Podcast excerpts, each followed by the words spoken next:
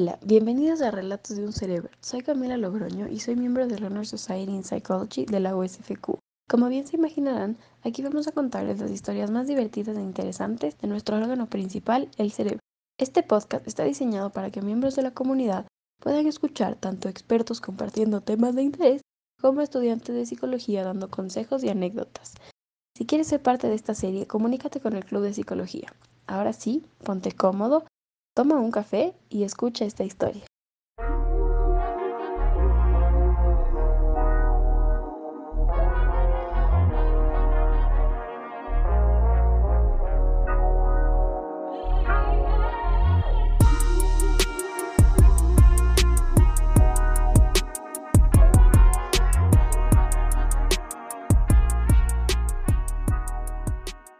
Hoy tenemos como invitada a Noelia Feijo, alumni USFQ y graduada en Psicología General.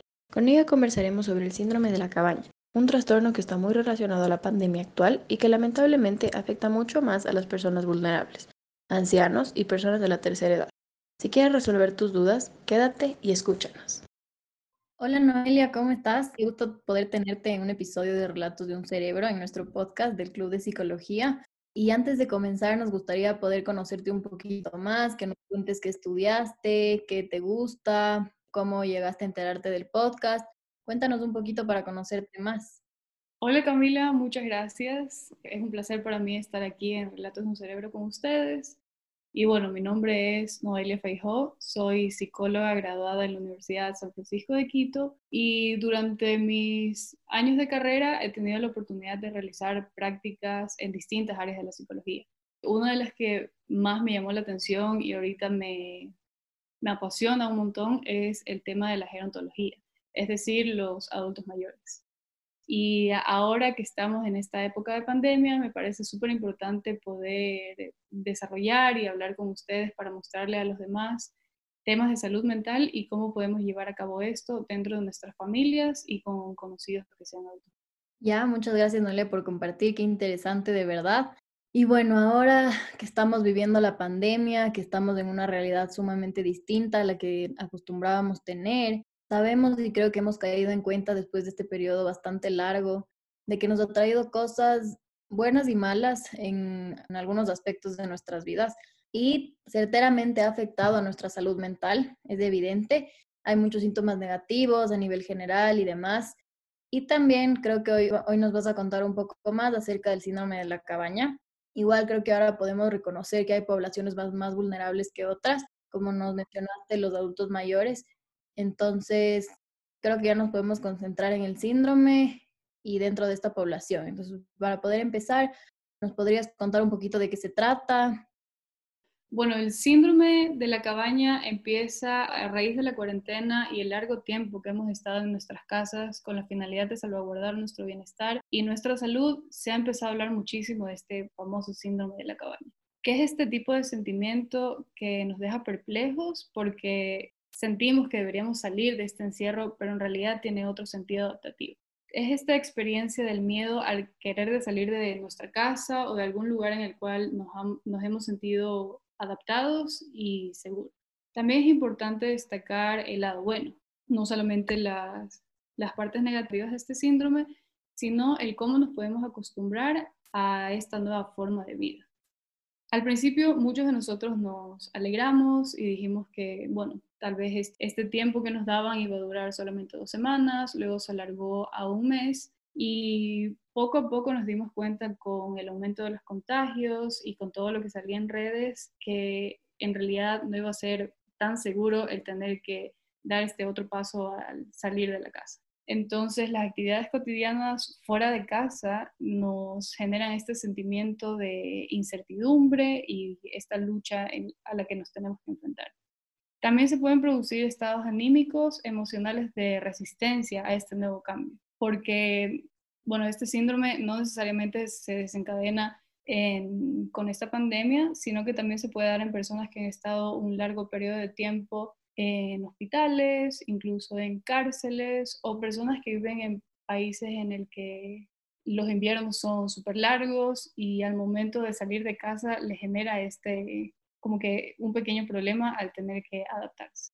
Y una de las preguntas que más nos hacían era si este síndrome lo tenemos todos o es que se como brota de diferente manera en las personas, tiene mayor o menos intensidad en cierto tipo de, personas, a qué población puede afectar con mayor agresividad este síndrome o si todos los presentamos pero no nos damos cuenta. Cuéntanos un poquito de cómo es eso.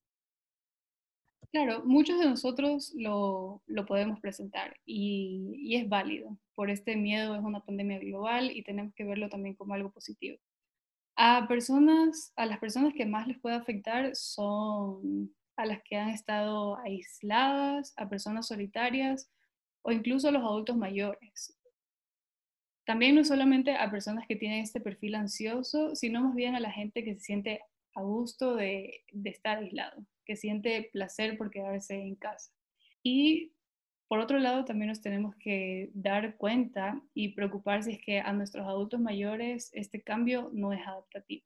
El darnos cuenta de que ellos no, no quieren salir de casa no solamente por no contagiarse, sino por otro tipo de, de situaciones. Y, mm, por ejemplo, ¿cómo sé yo si estoy siendo, em, si estoy teniendo este síndrome? ¿Cuáles son algunos síntomas o, o acciones o comportamientos que pueda yo identificar como característicos de este síndrome? Los síntomas se quedan los principales como el, pues el miedo, la inquietud, la incertidumbre, incluso un poquito de hipocondría. Entonces, cuando esto nos afecta es cuando el miedo se convierte en una excusa para todo. Entonces, si es que sé que quiero salir, pero no puedo, si es que sé que debo salir, pero no puedo, si es que sé que necesito salir, pero no puedo, hay que mirar estos miedos para tomarlos y verlos de una manera positiva, para anticiparnos a estos y poder hacernos cargo de ellos. Si es que poco a poco también estamos viendo que, bueno, en este caso Quito, em, está súper alto con los contagios, pero hay otras ciudades que ya están en semáforo amarillo y verde y que poco a poco vemos que la realidad ya va a ser otra. Mirar si es que estamos teniendo últimamente pesadillas, si es que nos sentimos culpables al salir, si es que en realidad estoy tranquila en mi casa o si es que estoy almorzando, cenando, tomándome un café con muchas cosas en mi cabeza acerca de la pandemia y por otro lado, también si es que estoy teniendo somatizaciones, es decir, dolores de cabeza, reflujo, presión alta, y bueno, que mucho, a muchos de nosotros nos puede dar, pero sin embargo, hay personas que lo hacen esto a propósito. Entonces, sienten que ya están teniendo un poquito de gripe y, no sé, salen sin un saco para tomar como excusa que están enfermos y evitar esta salida. Entonces, hay que tomar muchísimo esto en cuenta para saber si es que nos puede afectar más al momento de, tener que salir a, realizar actividades de la vida cotidiana. Gracias, Noelia, por, por, contestar la pregunta. Creo que también es importante ver si hay algún, hay algún síntoma, no síntoma, sino hay algún síndrome quizá antagónico de, de este, de lo, de lo que estamos hablando, del síndrome de la caverna, quizá hay quizá la otra, la otra cara de la moneda. No sé si, por ejemplo, hay gente que, no se tome tan en serio lo de los cuidados o que por falta quizá de conciencia o por querer como regresar a la vida que teníamos antes. Quizá hay personas que tienen completamente el otro lado de, de esta perspectiva y quizá tienen estas ganas de salir. No sé si nos puedes decir un poco de cómo puede ser el otro lado de esta realidad. Claro, bueno, en realidad muchos de nosotros lo que queremos es salir de casa, pero hay personas que simplemente no lo pueden hacer. Como dije, pueden haber casos en los que sepas que tengas que salir a hacer alguna diligencia o hacer algún pago de tus servicios básicos, pero este miedo te paraliza. Entonces ya no se vuelve un miedo que te protege de esta pandemia, sino que es un miedo paralizante. También es bueno poder ser progresivos. Hay que regresar a la nueva normalidad de una manera progresiva.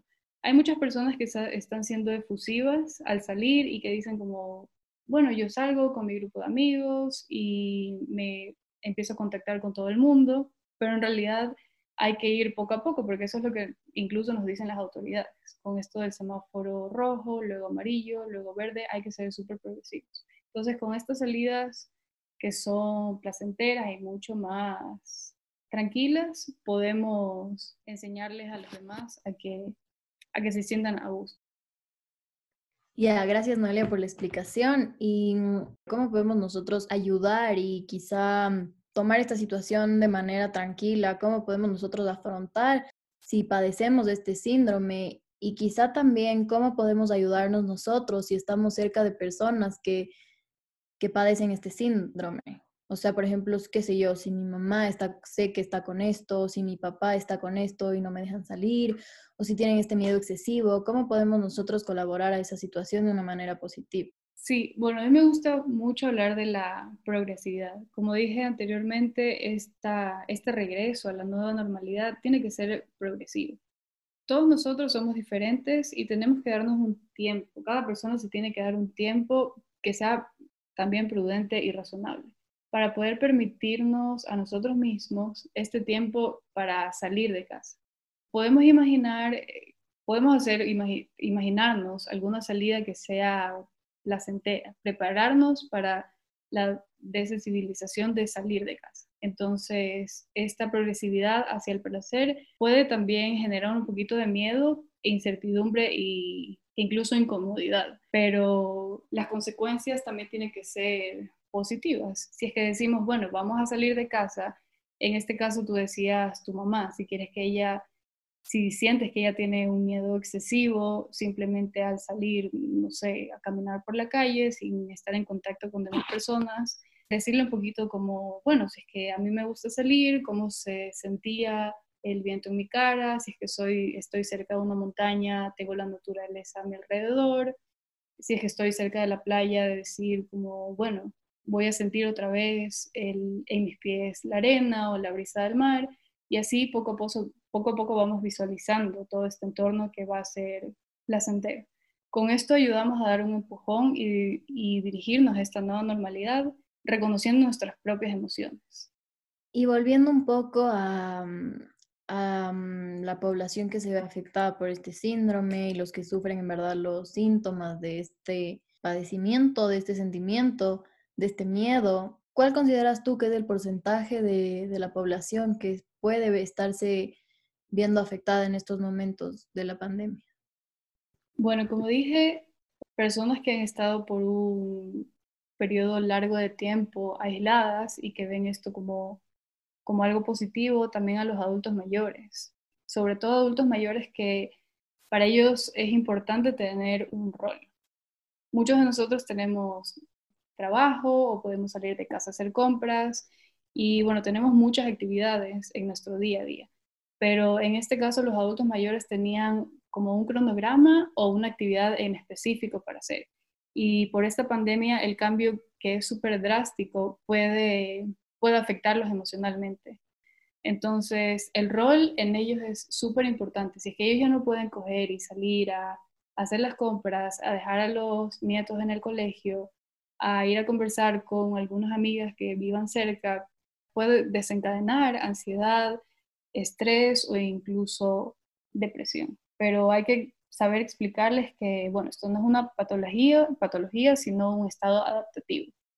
Y otra vez tomar en cuenta este miedo que se tiene. Una cosa es el miedo del contagio y otro es este miedo paralizante, cuando nos priva de querer hacer cosas que sabemos que las podemos hacer, pero tomando las medidas de seguridad podemos llevarlo a cabo de manera adecuada. Eh, gracias, Noelia, por darnos una, un acercamiento un poco más profesional, digamos, hacia esta realidad que estamos viviendo. Y también quisiera saber qué recomendaciones darías tú a nivel general en la, para la realidad que estamos viviendo, para quizá alejarnos un poquito de este sentimiento de terror, de miedo, cómo mantenernos alejados de este extremo y cómo poder manejar la situación con un poco más de tranquilidad y, calma? Bueno, primero que todo, ver en nuestro entorno y nuestro alrededor a una red de apoyo, que puede ser amigos, familia o, o los conocidos que tengamos a nuestro alrededor. Entonces, lo positivo de esta, de esta red de apoyo es que podemos platicar acerca del tema. Entonces, tenemos que buscar a personas abiertas y que sean prudentes, que ya hayan tenido salidas que hayan sido placenteras y que nos comenten un poquito más sobre cuál ha sido su experiencia. Como dije, las primeras salidas que tiene que tener una persona y las recomendaciones para que uno para que una persona que esté con este síndrome es salir con, de una manera progresiva y que sean placenteras. No vamos a coger y salir con una persona a algún supermercado porque tal vez se va a sentir súper incómoda, súper estresada, que haya muchas personas a su alrededor, que todo el mundo esté tocando los carritos o los objetos que están ahí, sino a lugares un poquito más abiertos. También no hay que tratar de salir a, lugares donde eh, vamos a estar con un grupo de personas súper grandes, sino, y no tampoco forzándolo, sino que eh, realizarlo de una manera en la que tu cuerpo te lo pida y que tú sepas que vas a poder hacer las cosas bien tomando todas las medidas de seguridad.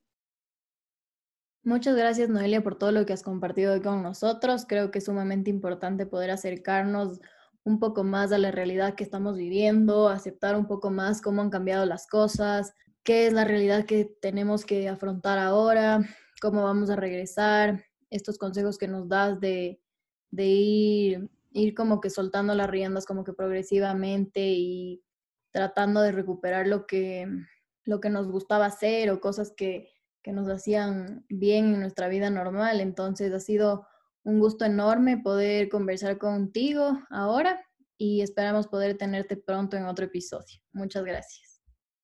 Muchas gracias chicos, qué chévere poder estar una vez más aquí con ustedes. Espero poder tener la oportunidad de hablar de algún otro tema de salud mental y los felicito. Súper chévere esta iniciativa que tienen.